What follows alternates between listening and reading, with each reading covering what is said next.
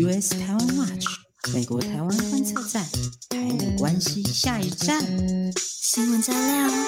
评论加辣，欢迎收听观测站底加啦！欢迎收听第二季第五集的观测站底加啦！我是可心，我是方瑜。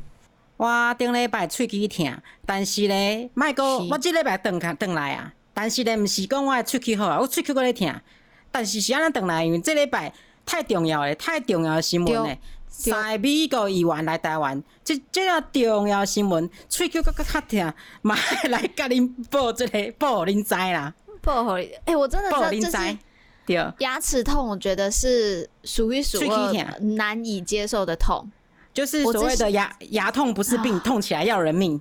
真的，因为我之前我之前就是戴牙套，戴牙套的时候我没有拔牙，然后所以我戴那个维持器一直从我国中戴到现在，然后我只要一个礼拜不戴，然后再放上维持器，天啊，那真的是痛到想死，痛爆。痛爆！这牙齿痛真的是，真的是一个很痛苦的事情，所以你才知道今天的新闻有多么重要。对啊，我忍忍着我这个拔 拔智齿的痛来来报，而且在美国，在美国看牙齿很不方便，很不方便啊！哦、对对对，哦，跟大家报告一下，我拔这颗一颗智齿而已哦，还没有保险之前是一千六百块美金。我现在心在淌血，保险保险完之后，我还要缴快，呃，缴缴差不多六百块，五六百块，对。啊，一颗智齿，而且还那么痛，真的，又不是又不是缴了比较多多钱之后比较舒服，台湾差不多就是两百了，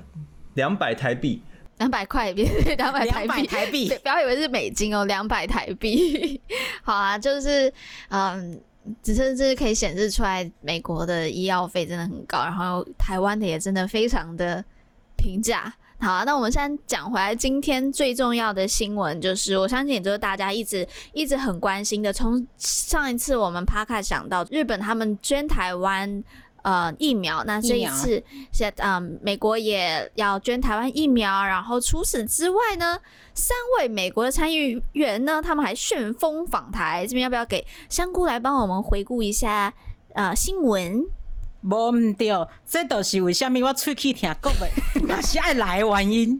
因为这太重要的三位美国议员来台湾，呃，旋风访台来给台湾，呃，雪中送炭送台湾疫苗。那六月六号的时候，三个呃参议员旋风访台。那等一下我们会解释为什么为什么叫旋风访台，我们会解释一下。对，那这三议三个参议员分别是呃民主党的呃达克沃斯，然后呃共和党的 Sullivan。跟民主党的昆斯三个呢，搭乘美军的 C 幺七 C 幺七运输机抵达松山机场，然后呢，并且在呃直接在松子部上面又直接跟蔡总统来见面。嗯嗯。然后呢，这个这个见面会上面呢，那个达克沃斯直接又在这个记者会上上面宣布说，美国要赠送台湾七十五万剂疫苗。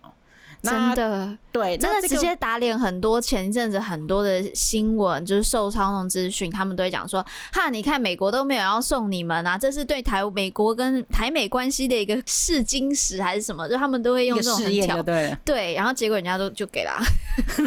就就给了，我就给你啊，对啊，努力啊，不行啊。对，然后这次访问是很重要是，他是从二零二零年的疫情啊，一年开始一年多以来啊，第一个访问台湾的美国国会的议员团。那实际上呢，引起盖触碰呢，为什么刚刚说旋旋风访台？主要原因是因为，因为原本是无要来台湾的，因为原本是要去新加坡的，但是。原本伫咧新加坡要举办着香格里拉对话的，因为疫情的关系取消。啊，取消了后咧，伊嘛毋是讲取消就来台湾咯，因要去诶韩国讲一寡代志，所以讲因本来取消是要陪位韩国去诶，但是因为即件代志特别讲去韩国进前。特别来台湾安呢，所以特别来的。嗯嗯嗯、对，我这边可以补充一下，那个刚才香菇提到这个香格里拉对话，因为其实香格里拉对话这个这个活动本身没有取消啦，但它就是因为受到疫情的影响，就是今年可以到场的人数是很有限，然后连媒体都要就是线上的来采访。那去年其实已经比去年好，嗯、去年是直接就全部取消。那香格里拉会是一个非常重要的一个在国际关系上面的一个年度会议，那它是由就是英国的这个。个很知名的，然后老牌的一个智库，叫国际战略研究所，跟新加坡的国防部他们一起合办。他们从我从二零零二年就开始了，那他们参加的人通常都是国防部长，国防就是。就还有军军军阶很高的人，然后或是一些专家学者，所以他们的在讨论的东西都是以国防为主的。那这一次当然就是美国就是派出了国防部长那个 Austin 出去出席，那他的主题就是一个推进美国印太战略。然后我觉得在这个时候，Austin 他在新加坡讲就是推进美国印太战略，然后呃马上就有这样子的三位议员正在台湾，哦、呃，就是直接就来访台湾，我觉得就是一个。很好的一个安排，就同时两边就直接就已经让你看到，就是正在进行当中，不是只是讲空话的。而且哦，最重要的是哦，这三位议员呢，就是其中两位是来自于这个参院的这个军事委员会啊，那个昆斯是来自于这个外交委员会，这个象征意义当然是非常的重要。那我我我想到了一件事情，哎，怎样？嗯，说你们知道昆斯他的英文是 Chris Coons 吗？对，他就是 C C 耶，呃，对，他的 initial 都是 C C。如果有人要 C C 给他，就是 C C C C 了。不好意思，像那个 方宇继续，方宇继续。好，突然间来，不好意思，OK。好啊，那其实哦，这个三位的议员，三位议员，他们他们是主动的表达要来访问台湾哦，就是他们原本最主要的行程是要去韩国，那他们在访问韩国的时候就表达说他们想要来台湾，然后所以专机的专门来拜访台湾这样子。那他们最主要是想要在这个台湾我们正在对抗疫情这个严重的时候呢，展现对台湾坚定的友谊与支持哦。大家去看他们那个就是那个致辞啊，真的是非常令人感动啊，真的是我们的台湾的好朋友这样子，对，那就是为了他们，他们为了要在那个满档的行程中播出这个一个早上的时间，他们是在结束了韩国的行程之后呢，不睡觉，直接赶往机场，哦，直接赶往机场，然后直接就从凌晨的时候出从韩国出发来台湾，然后他们就是在对超累的，因为还有时差。他们在早上的时候降落台北啊，降落之后，因为就是防疫的关系啊，所以他们也不能离开机场哦，就只能直接待在机场，就直接在松子部就直接跟我们官员进行会面这样子。而且最重要的是哦，他们这个会面完之后，立刻飞回去韩国，然后再从韩国再飞回美国。为什么那么赶呢？哦，我们这边先卖一个小关子，我们待会会讲，因为马上隔天就要那个。参议院就要开议，而且要投很重要的法案哦、喔，就是非常重要的法案，所以他们真是专程的，一分钟都没浪费的，就是就是专门的跑来台湾，这样真的是非常的狂啊，非常狂。时间管理大师也好感动，真的是时间管理大师这样。然后这个背后呢，这个我们刚才说，就是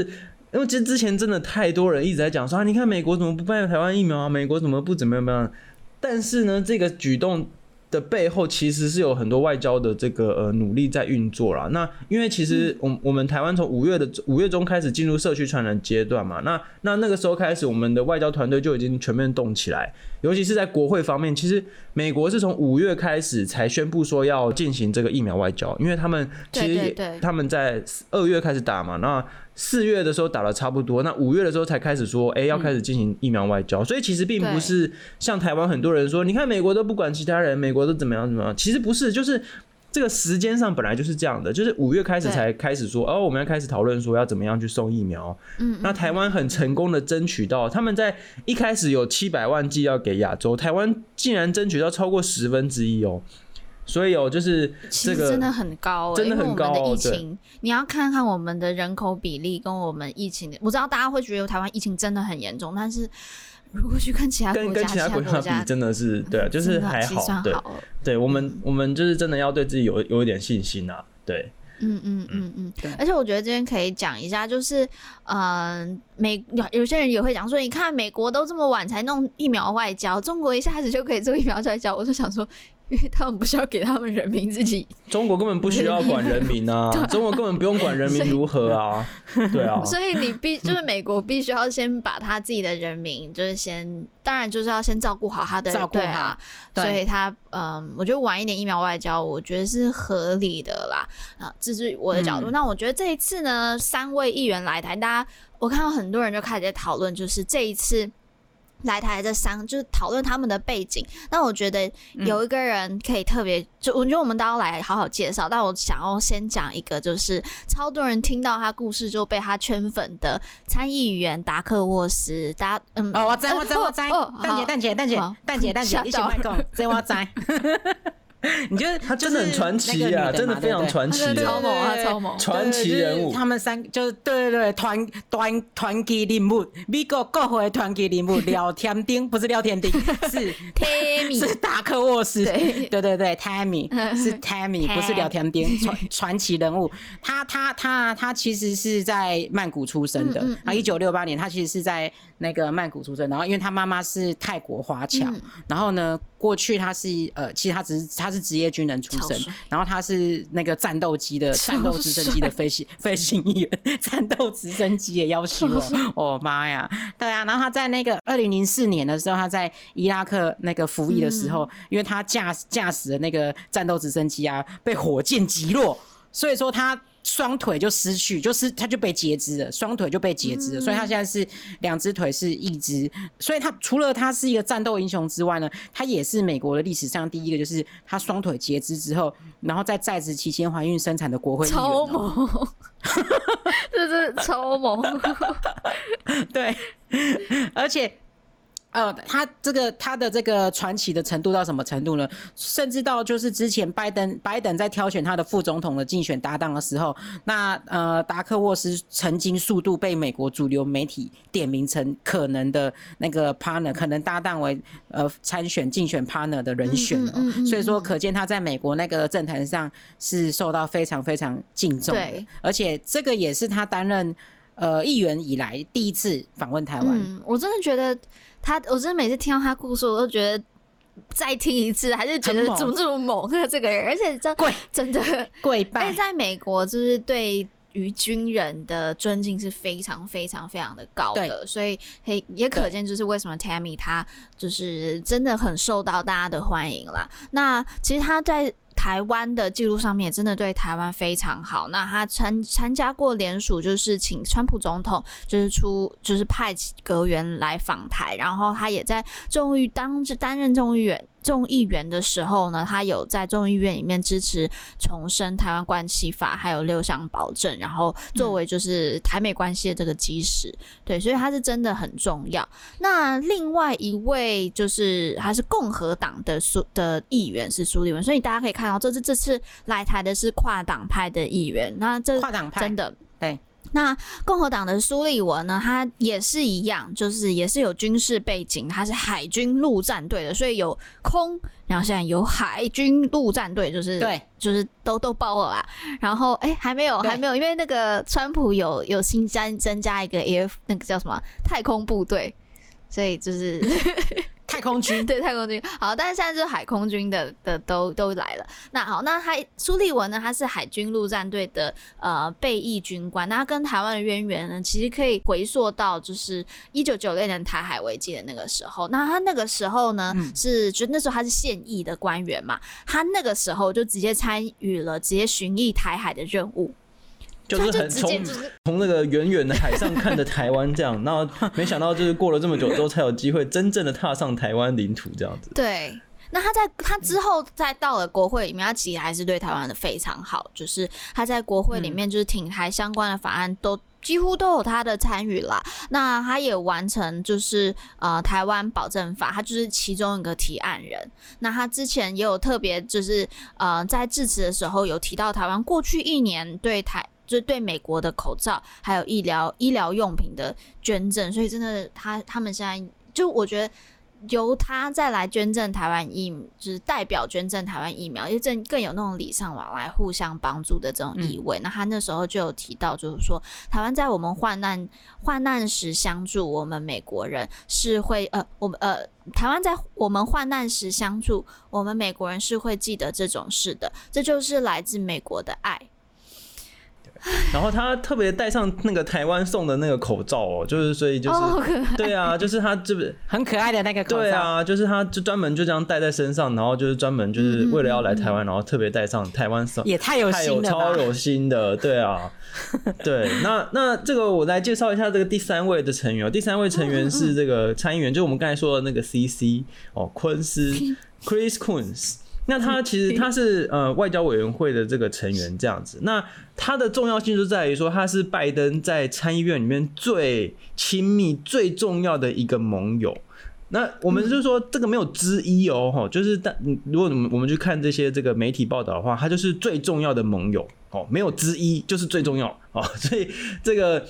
他之前原本曾经大家都猜测说他可能会接这个国务卿啊。那后来呢，这个拜登他选择了布林肯嘛。那其中一个理由就是说他觉得需要昆斯留在国会里面帮忙这样子。所以这真的是非常重要。国会他在国会的关系很好，因为我看到他就是在他是跨党派的关系都。都维持的蛮好的，没错没错，都都有之前都有一起有跟跨党派的合作法案很多次，嗯，而且虽然说他没有担任国务卿啊，就是拜登总统就职这短短几个月以来哦、喔，昆斯已经担任过好几次那种总统特使哦、喔，他已经出访过非洲，也出访过中东，就等于是国会里面的这个国务卿啊，所以就是这样一位重要的人物在参访团里面就是来访问台湾，这当然是非常重要的事情。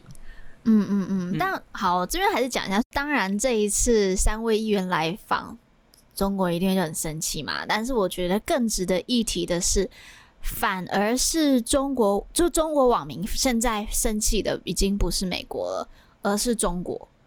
因为中国不是一直都说，如果啊有什么军机来台啊，你说中中国人不不爽中国，不是对美国生气，他们生气为什么？哎、为什么中国都讲的底线最后都没有达到？然后上就网络上面出现了一些言论，譬如说说什么现在底线都变虚线，然后还说什么呃就是底裤都没了，还什么是红线？然后他还有有还有人就说这样子的话，外国人会不会就是把台湾看成是中国的一部分？想说哎。诶就哎、欸，这句话怪怪的 啊。反正总之就是他们，因为他们之前讲讲大话讲太讲的太死了啦。他们就说什么啊，美只要美国军机飞入台湾，我们就要来解放台湾，类似像这样，就讲讲大话讲的很多啦。啊，结果现在你看，美国空军真的就是大大的那个 U.S. Air Force 的那个飞机就来了，就给你对啊，对，然后 C 幺七超大的，对啊，然后就是你看大家台湾人就是在那个机场周边造了很多那个。非常精彩的照片嘛，超美的照片，就是非常的漂亮。那就那当然，就中国就觉得面子挂不住嘛，所以他们网民就开始不爽，就是说你看为什么美国军机这样随便就可以飞到台湾这样子，对之类的。对，但这真的就是台湾。其实这背后有很大，就是台湾在外交上面的努力啦，才才获得到今天有这样子的进展啦。没错，没错，我觉得哦，这个外交上的这些人脉啊，或友谊啊，都是长期的累积而来的。那呃，背后有很多外交人员啊、政治人物啊、民间团体啊，很多人的努力。嗯，所以我觉得这看到就是美国有三位三位这个参议员来台湾访问，然后表达这么好的这个呃。致意这样子，我觉得真的是雪中送炭。然后希望下次有机会能够好好招待他们逛一下台湾啊！这次真的是因为疫情的缘故，哦、然后他们也连机场都没办法离开，嗯、真的是有点拍谢啦哦。所以希望、欸、那我在这边想要，嗯、我在这边想要问网友，大家在可以在下面留言，就是如果疫情好了。你会希望让参议员第一个看到哪一个景点？台湾哪一个景点？在下面留言。你想要带，假如啦，你可以带这些参议员来台湾，你可以当一个小小的、小小的、小小导游。没错，那你会带他去哪里呢？好，刚才方宇有卖了一个关子嘛，就是为什么他们是旋风来台？嗯、他们到底在赶赶什么？就是在赶赶火车，还是好不是赶飞机？赶什么？没错，这个 刚才刚才我们说这个参议院马上就要开议嘛，然后这个他们立刻就要回去投票表决一个超级重量级的法案哦。这个法案呢就叫做呃有点长啊，二零二一年美国创新与竞争法案 （Innovation and Competition Act）。听起来很厉害，对，这听起来很厉害。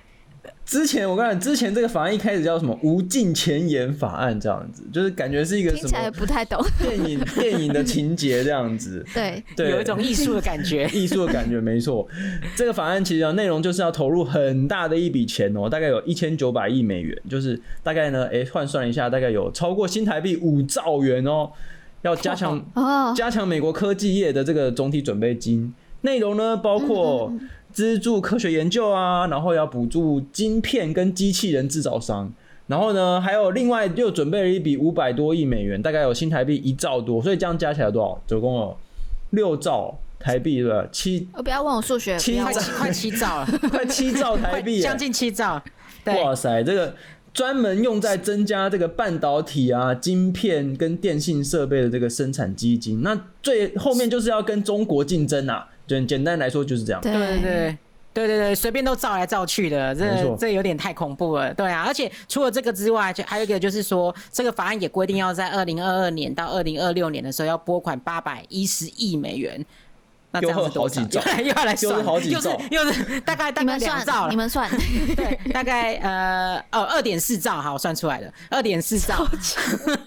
大概二点四兆呃台币，那用来做什么呢？用来改善那个美国科学基金会运作，然后就是美国的国科会，哎，现在叫科技部了，有点像，有点像台湾的科技，美国呃科。科学基金会的运作，然后还有成立呢那个呃科技创新的部门，而且除了这个之外，也提供商务部一些银弹，最主要是干嘛呢？能够资助州政府提出他们的财政诱因啊，各种补贴啦等等的，然后能够鼓励这些晶片制造商来更新他们的设备，还有他们的工厂。我觉得这个傻币好重要，没错。我觉得这个傻币非常重要，因为之前呢、啊，就是从川普时代开始，不是有贸易战吗？然后还有这个所谓的呃供应链的重组嘛。可是，可是我我们先前曾经有机会跟美国的一些基层的行政官员聊天，我听到大家其实蛮担心的，就是说因为贸易战之下，呃，因为政府说要重组供应链，可是没有资源，没有没有任何的诱因去吸引那个海外已经在海外的厂商回到美国啊。那那现在美国这个国会的授权就等于就是说提供行政部门有很多的银弹，有很多的子弹，可以好好的跟中国竞争。那尤其是要吸引那个海外的供应链回到美国这样子。那你没有拿出钱来，这个 show me the money，请给我黄金啊！对对，那个厂商当然不愿意嘛，因为他们就是搬迁工厂都要钱啊。所以所以这个我觉得这是非常的重要啦，对。真的，真的，嗯哼。那其实除了国会之外，就是就是行政部门，他们动作也蛮频繁的啦。就是拜登政府他上任到现在差不多五个月了嘛，那他之前就是嗯，就有不断的在检视，就是检讨川普时期的一些重大政策。那他现在其实也推出就是针对这些。重大政策更新的一个计划，然后且是直接进入行动跟执行的阶段。在这这里面呢，当然也就是刚才讲的科技业，就是中，因为未来真的就是。比的是科技嘛？那例如就是说，拜登就政府宣布取消川普 TikTok、WeChat 和其他 APP 的禁令。那他同时是签署新的行政命令，加强审查中国 APP 和软体对美国资料的威胁，就是这些治安上面的一些疑虑。那在这些行政命令当中，它还有规定哦，就是要建立一个新的机制来进行进行这个很严格的对这一些啊、呃、中国软体的审查，然后尤其。对，要强调就是收集要足够的证据。那我觉得这是好的，因为我觉得，呃，虽然大家会觉得扩大审查是好的，但我觉得所有的审查也要是基于足够的证据啦。嗯，对。而且这个还有一点就是很重要的是，它也可以避免，就是说在川普的时期，那因为很多的禁令，它会有很多诉讼嘛。它因为你有这些禁令相伴而来，就是会有很多诉讼。那很不幸的呢，很多都是中国的那个科技公司打赢这个官司，所以说这样子一直。拖下去也不是办法，而且诉讼这种东西旷日费时，对不对？真的，也不也不一定都是美国赢啊，对啊，你看很多中国科技公司他们就打赢这个这些诉讼的官司啊。对啊，我觉得这就是最麻烦的地方了，因为中国的公司可以堂堂而皇之的利用这个民主国家的制度哦，就是所谓的什么呃言论自由啊，呃这些保障。嗯嗯嗯。那可是那这个当然就是说我们呃民主国家呢要面对这种这种无赖的时候呢，就必须要用更多的证据哦，就是用用法治的这个程序去处理这样子。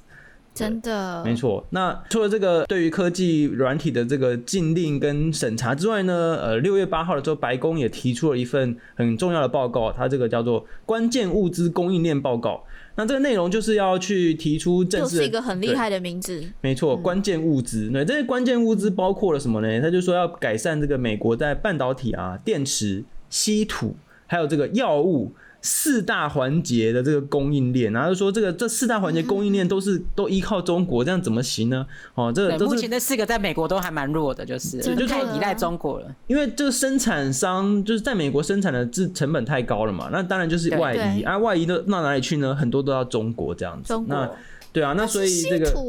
没错，稀土不是只有美国仰赖它，是全世界都仰赖中国稀土，全世界都仰赖，因为、嗯、因为中国，但这真的我觉得好难哦，因为它毕竟是跟整个地理环境，就天然天然资源有关。对，那它，但是它还是可以，就是去改善这个供应链的这个依赖的程度啊，或者是就是找到这些替代品啊之类的。那像其他什么像药呃药物的制造、电池，尤其是电池啊，就是电池的制造。我之前看一份报告说什么中国的这个电池生产占什么全世界的多少，就是很高的比例，然后美国就占一点点这样子。那这个对美国来说，这个是很重要的，就是未未来的这个电电力业啊，等等等这个能源啊方面的，这当然是非常重要。所以现在他们要开始改善。那我觉得这份报告最最有趣、最有趣的一点呢，是他说要成立一个公益贸易的纠察队哦，纠察队，纠察队。对，对对对对，但纠察纠察队耶，不是小是小学生那种纠察队吗？纠察队不就是在在处理那些不守秩序的人吗？就是我现在脑中浮现的画面是我们以前小小学的时候，还要带这个黄色的臂章，没错，真的，然后拿拿一根棍子，还是手上拿一个登记表什么的，有没有？你突然想到，我现在有好多好多的回忆浮现出来，因为我小时候就是一个很吵，然后又在班上会。走路就是永远动作都很大，不然你你，你就是常常被纠察的人吗？对对对。哎、欸，我还当过纠察队队长哎、欸，就是你这种人一定会刁我。我永远就是那种走，我永远就是那种走在班上，就是老就是班长要带队。我没有我没有故意不守秩序，但只是班长带队，然后走一走，我就会看一看，哎、欸，旁边的花好漂亮，我就跑走了，很容易分心。对，然后纠察队长就会，你到底在干嘛？好。就是我说是一个很康的小孩，但嗯，好，不好意思，有点有点离题了。所以现在美国要当这个纠察队啊，贸易的纠察队啊。你看这个，对啊，我们把这个这个拉回来好，就是他这个纠察队就是要。他的他就是宣布，就是说要揪出中国和其他竞争对手不公平的贸易行为啊！这大家都知道是针对中国啦，我觉得也没有什么其他竞争对手，竞争对手就是中国这样。就不公平贸易行为，包括什么去偷人家的技术啊，然后就是市场补贴，就是用国家的这个力量去补贴厂商，让造成这个竞争的不公平啊等等哦。所以美国真的是在处理这样的这个问题，这样。那我这样推荐给美国另外一个好伙伴。如果呢，在 跟中国有很多发现它不太公平的一些贸易行为，在它的另外一边有一个很好的伙伴，就是台湾啊。那其实 其实这也有好消息啊，台美之间的贸易有好消息，就是在呃美国贸易代表戴奇，就是我们之前有有提过嘛，Catherine 戴，他是也是台裔的台裔的一个呃的贸易代表。那戴奇他是呃跟台湾贸易代表呃台湾的。谈判代表邓正中他们有通话，那这个是我记得是华尔街呃有呃华尔街日报的新闻。那他们两人谈到就是将来在可能会在几周之后重启那个 TIFA，就是台美贸易投资架构的协定的第十一轮的谈判。那不要觉得就是这好像没什么，因为上一轮的谈判已经是五年前的事情了，就很久以前的事了。嗯。啊，我补充一下哈，那个戴琪呀，他的头衔是大使，就是贸易代表，对，他大使。然后邓正中他的头衔是呃行政院的政务委员，Minister without portfolio。然后所以他的头衔其实是部长，Minister。然后呢，另外就是他的英文名字是 John，就这样子的 John。啊，这不是重点，这，这是重点吗？但是很有趣，就是看看英文报道的时候，John，看英文报道就会觉得很有趣嘛？为什么？对。就你就看到一个台湾台湾的这个呃部长，然后就说他是叫 John Dunn 这样子，就所以你就会觉得，oh, 嗯，就看英文报道就很有趣。John John 这样对。好，那其实台美之间就是我们讲回到刚才那个台美之间的贸易双边协定嘛，我们其实从一九九五年就开始了。那一九九五年到现在已经几年了？哇，这个是二十好久了，谈了很久。二十六年，然后我快死了，吓死我！是很担心我算错。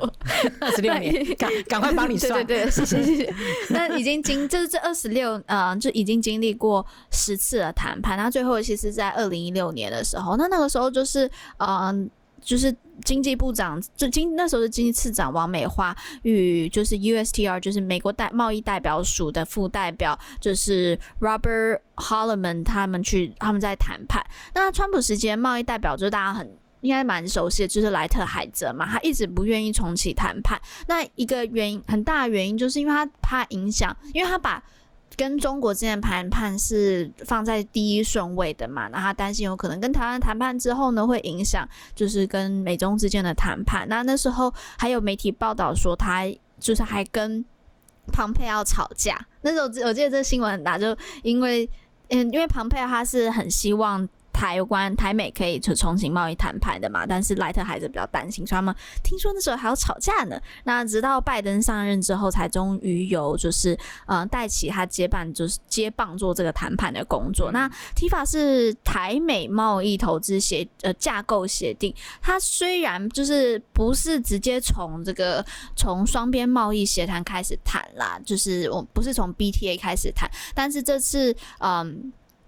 当然，这是直接是呃贸易代表对贸易代表，就是层级是比过去的吧几十几次的这些谈判都还要高的层级。那我们就希望这个可以继续维持下去啦。对，因为我们上一次谈判不仅已经是五年前的事，而且上次谈判是我们的经济部次长嘛，就是等于是副代表，嗯、然后他们那边也是 USCR 的副代表、嗯、啊。这次我们直接就是代表对代表，所以这个层级是拉高了。那我们这当然是一个很很好的一个开始啦。那那我们发现呢，就是说蔡英文总统呢，就把他就等于就是把政治能量都压在开放美国猪肉上面哦。现在看起来初步是成功的，因为。大家要知道，这个为什么是要把政治能量压在这上面？因为，呃，这个大概两三年来哦，就是每次有做那个民调啊，就是问说你赞不赞成开放美国猪肉这样子，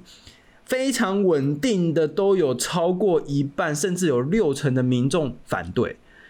所以在这样子强大反对开放美国猪肉的下面，他蔡蔡英文总统去年八月的时候宣布哦要开放，那从今年开始开放，这这个是真的需要很大的政治能量。那反对党也已经发起公投了嘛，所以这个我自己是觉得有点神奇，因为哦，台湾已经吃这个开放美国牛肉八年，然后呃，这个美国牛肉也就是里面也是含有这个所谓的这个大家担最担心的这个莱克多巴胺嘛，对不对？那可是每次那个大卖场，我看新闻都是说大卖场在抢购美国牛肉，那可是到底为什么牛肉可以，牛肉可以，猪肉不可以？我一直都非常的这个呃有点好奇，但是但是这个。也是也是无可厚厚非，因为就是台湾一直有出现很多的这个食安的问题，所以民众会在意这个食安是是一定的哈，所以所以我觉得这个呃，当然就是我们需要再多呃，这个政府当然是有需要，没错没错这样子。那为什么那么重要？是因为我觉得这个一定要大家一定要知道，就是说美国方面他们有表达过非常多次，他们就直接说开放美国猪肉跟牛肉是开启台美谈判的先决条件。就是说你不开放，我们就不谈呐。就是他们讲的很明白，就是这样。所以我觉得这个当然就是非常重要的一件事情啊。嗯，again, again, again, again, again, as usual, as usual, as usual。中国佫起步步的，中国这个一个跳出来抗议啊！哦，你想嘛知嘛？哪次不抗议啊？哦，哪次不抗议？几点嘛，拢无互人尴尬意外，你也好歹让我们就是 surprise 一下啊！这次竟然没有抗议耶！对啊，对，哎，吓到哎！这次竟然没有抗议，没有嘛？就是大家都知道的反射动作。是安那一个抗抗议的，因为哦，台湾甲美国来 开始诶继续讲这 TIFA 了啊！伫咧台湾为呃对台湾来讲，伫咧全球的经济贸易地位变化真关键哦。因为若是讲这个成功了后，你可能就会当甲美国做。后一步就是讲 FTA 啊，若是讲甲美国会当讲成 FTA 双边贸易的话咧，诶，然后可能就会开始就是啊，台湾对英国啦，台湾对加拿大，台湾对欧洲的国家等等，都一个国家一个国家来啊。所以讲美国这头一个国家是非常关键嘛，非常重要，一种示范性的谈判就对啊啦。啊，而且阁有一个原因就是讲，因为这会当帮助台湾较去降低对中国依赖、依依赖、依依存的这个程度，因为大家大家知影嘛，台台湾即摆的经济贸易对中国嘛是够真倚倚重他们嘛吼，所以讲若是为对台湾甲美国当讲成这个呃 TIFA 甲 FTA 话咧，伫个全球。诶，这个经济贸易这种地位较 balance 较平衡啦。而讲 因为安尼，中国当然嘛，因为安尼都会 keep put 啊，keep put，keep put 啊。好，但是对啊，你再气，我们还是会继续努力啦。就是，但这就是希，还是希望就是台美之间的贸易可以。嗯，接下来可以有更多更好的进展。那这真的是很重要的一点，就是要看我们的外交人员上面的努力嘛。那我这边可以补充一下最近的一些外交人员上面的动态。嗯、那我们上次有谈到，就是日本送台湾疫苗的过程当中，有一个就是关键。就是我们的驻日代表谢长廷，还有我们的美国的驻日代表 Joseph Young，就是杨州，还有日本的呃日本前首相安倍就是先生他的协调官，他们都一同聚会讨论。那最新的消息呢，就是根据日本共同通讯社他们的报道，就是美国呢他们决定派遣驻台湾的副代表呃古立言先生来接任驻日大使。这个这个新闻超重要，他们就是大约会在就是六月中也快到了，就七月七月初之间有做这样的交接。那古立言呢，他之前就是 AIT 的副处长嘛，他从二零一六年的六月开始就来台湾就派任了，然后二零一八一对对对，二零一八年六月就开始来台湾。那在刚好就现在就是任期满了嘛，那他就是接。就是接任驻大使，那这个头衔呢，呃，头衔上面是暂代的性质啦，但是就暂时性的，但是就是日本方面，他们已经对这个人事的命令，他们表达非常的欢迎，而且呢，认为这个就是对于在推动美日双方在台湾议题上面的合作有很大的帮助，我真的觉得超。对啊，因为就直接就是从 AIT 副处长，然后呢，到下一个职位就变成那个驻日大使这样子。对，那当然是非常熟悉日本跟台湾之间的关系。那我这边还要补充一下哦，就是根据我们呃驻日代表谢长廷先生表示哦，这个呃美国、日本跟台湾在在在日本的这个三方会谈哦，首先是由台美双方会谈开始的哦，就是从就是他跟这个扬州大使之间的会谈，然后。然后先进行了两次会谈，把这些过程跟日方讲，然后结果呢，今年五月二十四号的时候，首次加入日方代表一起会谈，就变成美国、日本、台湾三方在日本呢有一个这个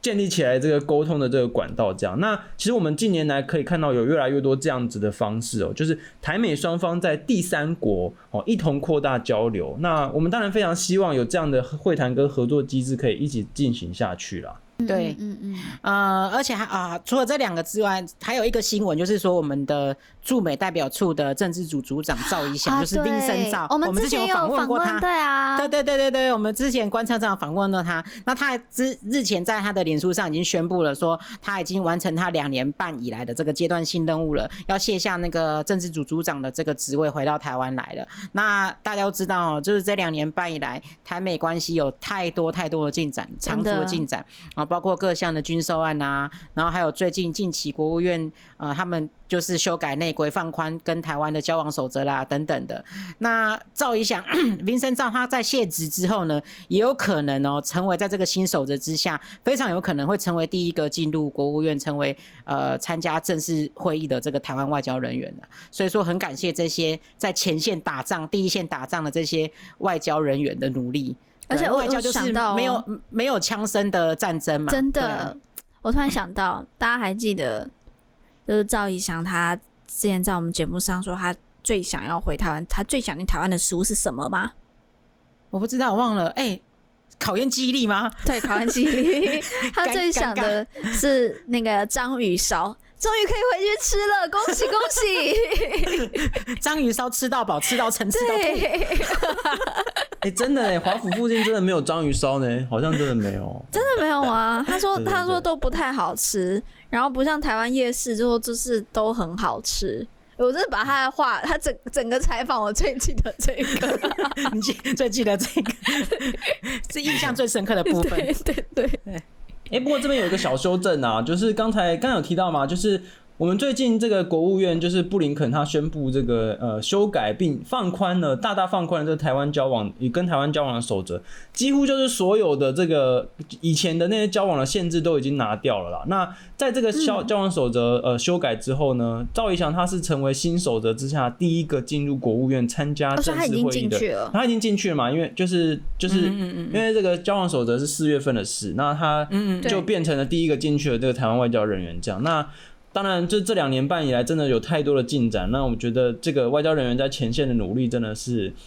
台湾之福啦。那就是我们当然就是很感谢外交人员这样子，很高兴有这样子的外交团队。嗯嗯。哎，但这样讲说他已经进去了，但是我们没有看到新闻释出，对不对？可能是就比较这个，因为因为其实哦，外交平常平常要做的事情实在太多了嘛。那很多时候也不是每一个。每一个活动都可以试出，哎、这个刚好刚好，这个最近大家就是刚好看到我们有很多疫苗外交嘛，那也是也是就是因为这样子，所以像比如说我们去看像比如说驻日代表啊，或者是。呃，这个驻美代表啊，等等，他们都会讲说，就是他们都有在谈哦，这样子。那可是这这个背后所谓都有在谈的，这个背后是有多少人的这个努力？就是其实我们平常都是看不到的，所以我们是要默默的放在心里，然后默默的给前、嗯、前线的人员加油，这样子。嗯嗯嗯嗯嗯。好，那今天我们台美的讨论的东西真的很多，然后但也差不多就到这里。那我们今天要 call out 的是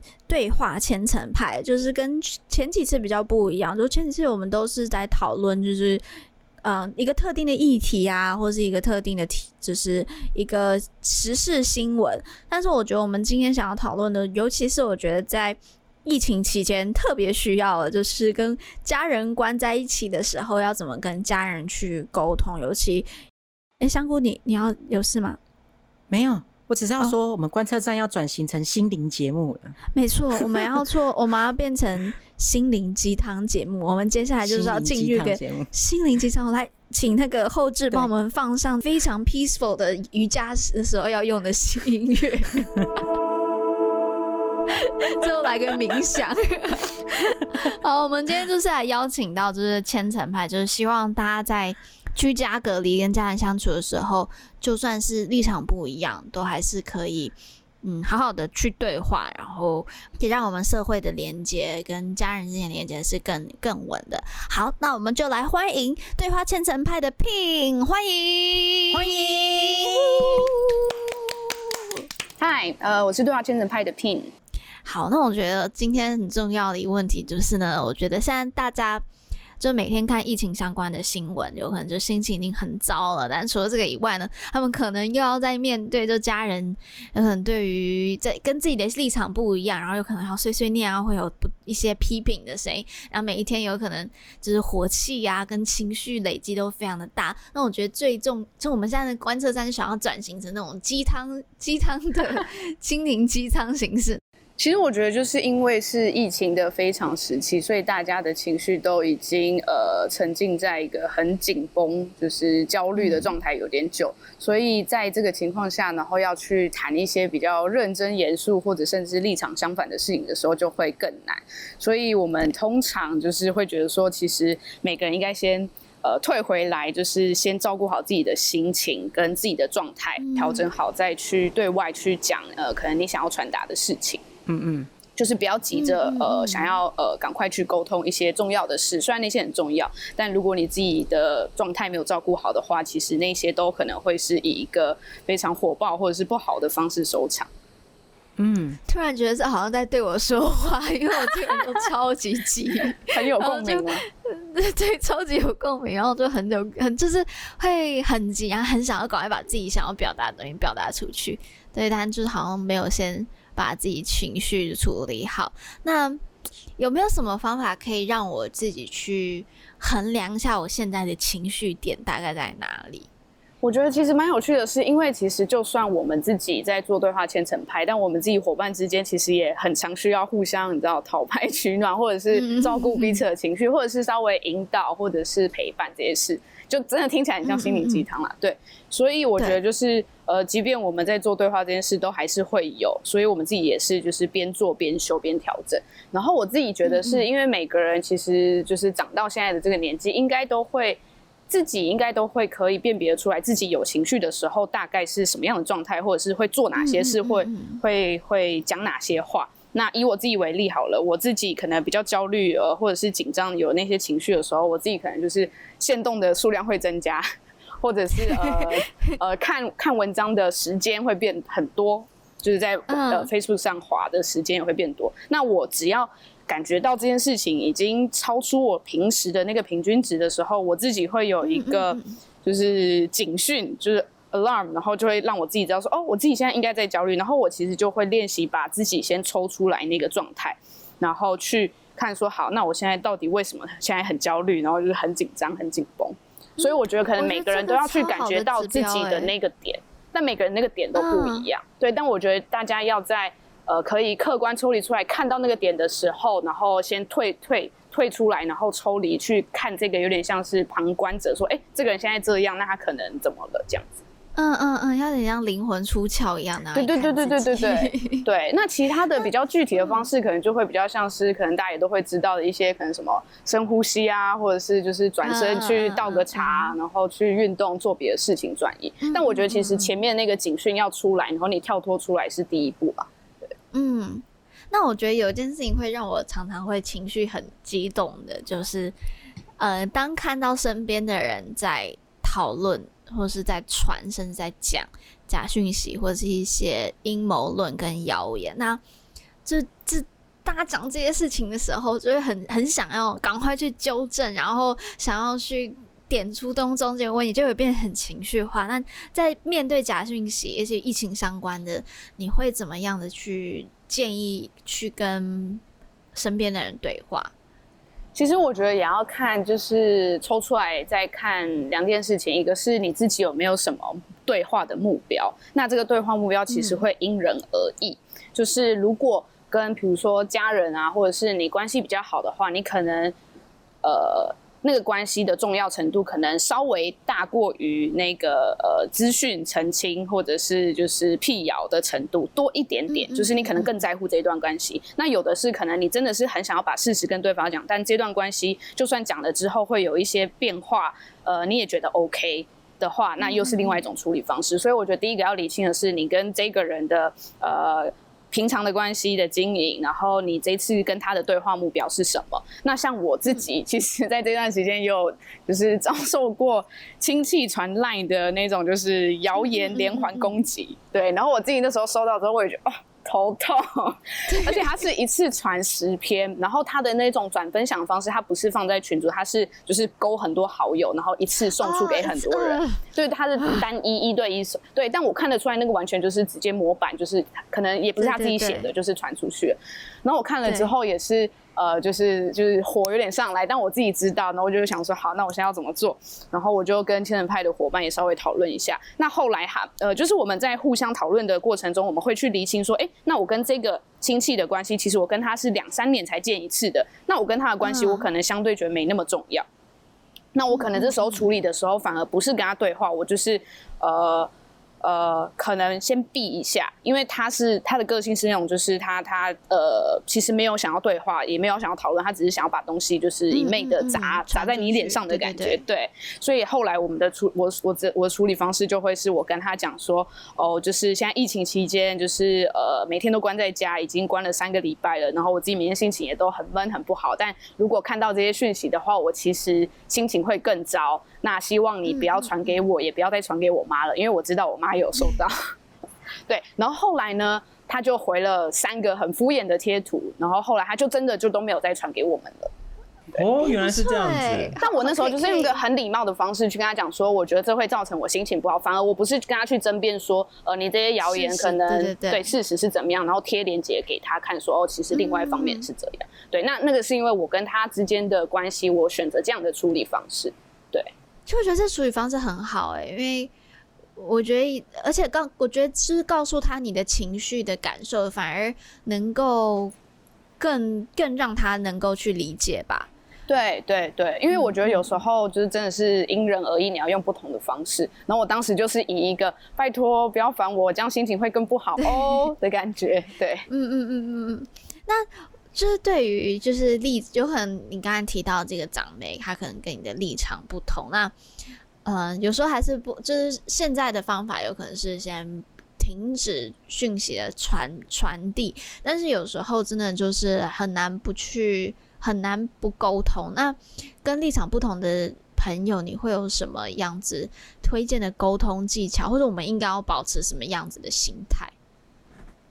我自己觉得就是呃，要先拿掉的几个心态，就是我先直接讲有三个啊。自己我我觉得是贴标签，嗯、然后执着输赢跟坚持己见。然后贴标签，我觉得这件事就是大家都会有，因为呃，你跟一个人习惯相处下来。呃，你就会知道他可能有哪些点，有哪些价值观，哪些想法。那其实我们都在这个过程中互贴标签，只是那标签有没有就是台面化、很直接的说出来的感觉而已。嗯嗯对，那我觉得第一个就是先把标签拿掉，就是也先呃回过来想说，就是如果你被别人贴一个呃激进或是极端的标签的话，你应该心情也会不舒服。那你就也先不要这样去贴别人。对，虽然你可能呃在感性上你还是会觉得哦，他就是一个激进不讲理的人啊，对。可是那其实会是在第一次沟通的的最开始最大的阻碍，对。然后执着输赢，我自己会觉得说。呃，我们太容易想要在一段对话或者是一段交流里面真的你死我活，好像我要最后讲赢对方或说服对方，我才呃比较呃不管是有面子啊，或者是我才是对的的那种感觉，对。然后我觉得这尤其是在对长辈的时候，因为我觉得其实。呃，有时候长辈会觉得说，好啦，你们就是书读比较多啊，所以比较会讲啊，口才比较好啊，那就都给你们讲就好。那这其实是我们不乐见的事情。对，那可能虽然在某些领域上，我们可能真的因为资讯流通的关系，呃，我们比较会使用科技，所以我们的确真的比他们多一点这样的的知识。嗯嗯。可是其实这样的心态有时候会被长辈就是反而很反弹，那你反而去断绝了你们日后继续对话的的那一扇门。对，然后像我跟我妈的话，我妈也知道我在做对话千层派，那她也知道我每天都在看这些东西。那比如说我们前阵子在讨论疫苗，然后她就会有点像是有点害怕开启这个话题，但又有点想要问实际的状况，因为毕竟她也会关心疫苗。对，对，然后我就会以一个比较聊天的方式跟她说：“哦，对啊，最近就是呃，我们还有什么新的平台正在用啊？你之后只要下载什么健保快易通就可以怎样怎样啊。”就是我反而没有那么想要很。制式的塞入一些资讯让他知道，而是有点像是在聊天的过程中耳濡目染，说哦，你有没有看到那个新闻，或者是哦，我来帮你装这个 app 啊，嗯、或者是、嗯嗯、呃这个呃这个粉砖，或者是这个 line 账号还不错，我帮你加。像我妈的 line，我也直接帮她加，就是那个事实查核的工具。嗯、所以我觉得就是比较用聊天的方式，不要让他觉得你在教育我，就因为你书读的比较多。嗯，我觉得这个要好好好。好，要去注意，因为有时候会不小心帮自己变成一个以上对下，那我觉得这真的是对对话是很很不很不健康的，就会让听的人真的会很不舒服。不舒服。好，我觉得这也是好，我我我我要检讨。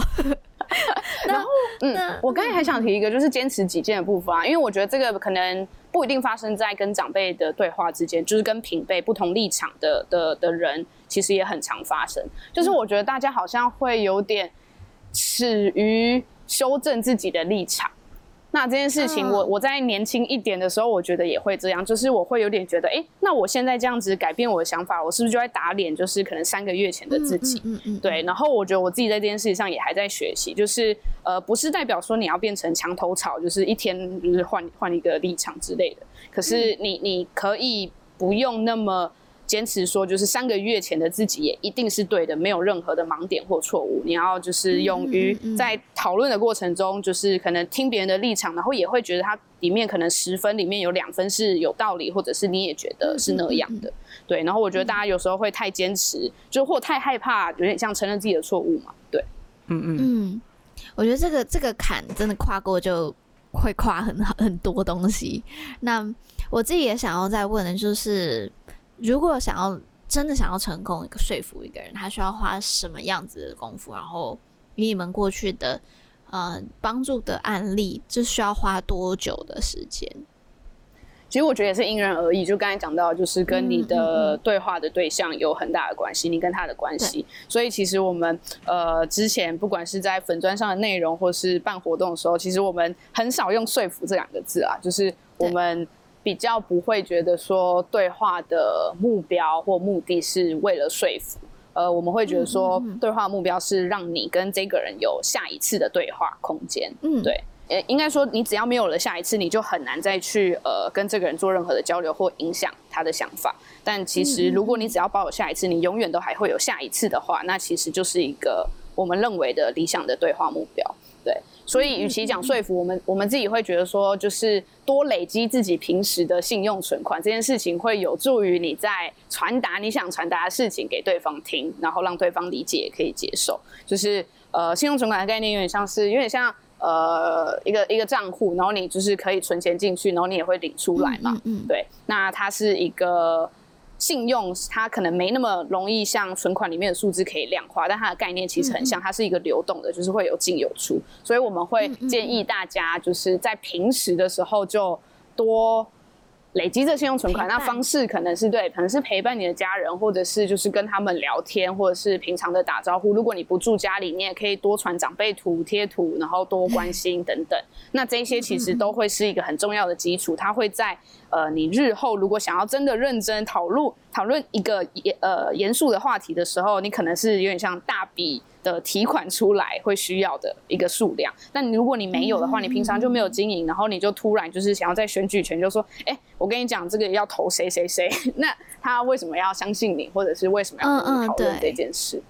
对，嗯，所以反而是累积平时信用存款，我们会觉得就是慢慢来比较快，可是就是一次一点，就是每天都储值一点的感觉。嗯嗯，真的慢慢来比较快，而且这真的是要长期慢慢累积跟那个人之间的信任，然后才有真的有时候说服或让人家相信，真的是是人情吧。那我我自己很想问，就是疫情长期关在家里啊，然后跟家人一起相处，对一些人来说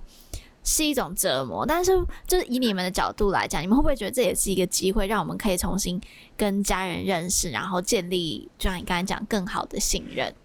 我觉得是哎、欸，就是对他真的是就是两面啦，就是其实是折磨，但他也是一个机会。然后我自己会觉得，因为因为我平常就住家里，所以自己的这样的情况，呃，应该说这个转变不大。但对很多人来讲，就是他难得可以花更多时间，可能是陪家里的人看电视，或者是看剧。嗯或者是教他们用手机，我觉得这些就是很基本，你可能真的会比较需要，就是亲身的陪伴，不是用文字讯息就可以做到的事情，就是会很鼓励大家在这段时间可以多做。然后我就再补充一下你刚才说的那件事，就是有时候真的是人情关系这件事情，呃，会会比较能可以打动人，是因为就是我们想象一下，就是我们对话的对象都不是机器人，也不是电脑，所以你喂他数据、喂他事实，或者是喂喂他逻辑，他其实比较难共感。可是我们就会觉得说，呃，如果他是一个有血肉、有灵魂的独立个体的话，那其实你应该呃自己去调整你跟他的说话方式，那你去 build up 那个情感连接，那在才会是日后最重要的对话基础。嗯嗯嗯，我觉得这真的好重要，就是嗯，跟跟有时候真的，我觉得我自己也常会犯这个错，就是太想要告诉别人一个。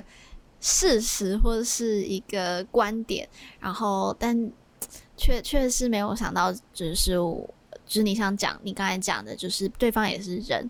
就是并不是一个我可以拿来写 code 的一个机器人，所以我觉得，而且我觉得民主社会就是大家都要不一样，凭什么每个人都要跟我一样？对，我觉得就是，我觉得这这是给我自己很大的提醒。那也希望刚才 Pink 分享的，哥哥给跟所对所有的听众跟观众来讲，也是一个很大的很大的帮助。那嗯，Pink 可以快速跟我们分享一下，要怎么找到对话千层派啊？然后你们有一些工具包是在哪里可以找到？好。呃，对话千层派就是呃，在 Facebook 跟 IG 上面都有账号，那就是搜寻对话千层派就可以找得到。那我们因为疫情的关系，所以现在实体活动办的就比较少。那我们自己也有做 Podcast，对。那我们在上面就是会去分享各种呃，可能我们自己本身遇到的对话故事，那我们自己的经验，我们怎么去呃解决，或者是我们也会分享，其实很多是失败，或者是我们自己发现的困境。嗯嗯嗯、但我们觉得至少揭露出来，嗯、分享出来，让大家可以觉得说，哦，我不是那个唯一一个在努力，或者是唯一那个还没放弃的。因为我觉得我最近也观察到，身边很多人已经是处于一个。心累，然后就放弃了。对对，他其实就也也不想去对话，也不想做任何事了。对，那我会觉得有点可惜啊。那我们会希望对话线拍可以扮演一个就是陪伴跟大家引导的角色，然后让大家知道说，哦，对话其实呃可以这样子一步一步来。好，真的现在因为大家都关在家嘛，可能需要心灵上面的支持是很高的。那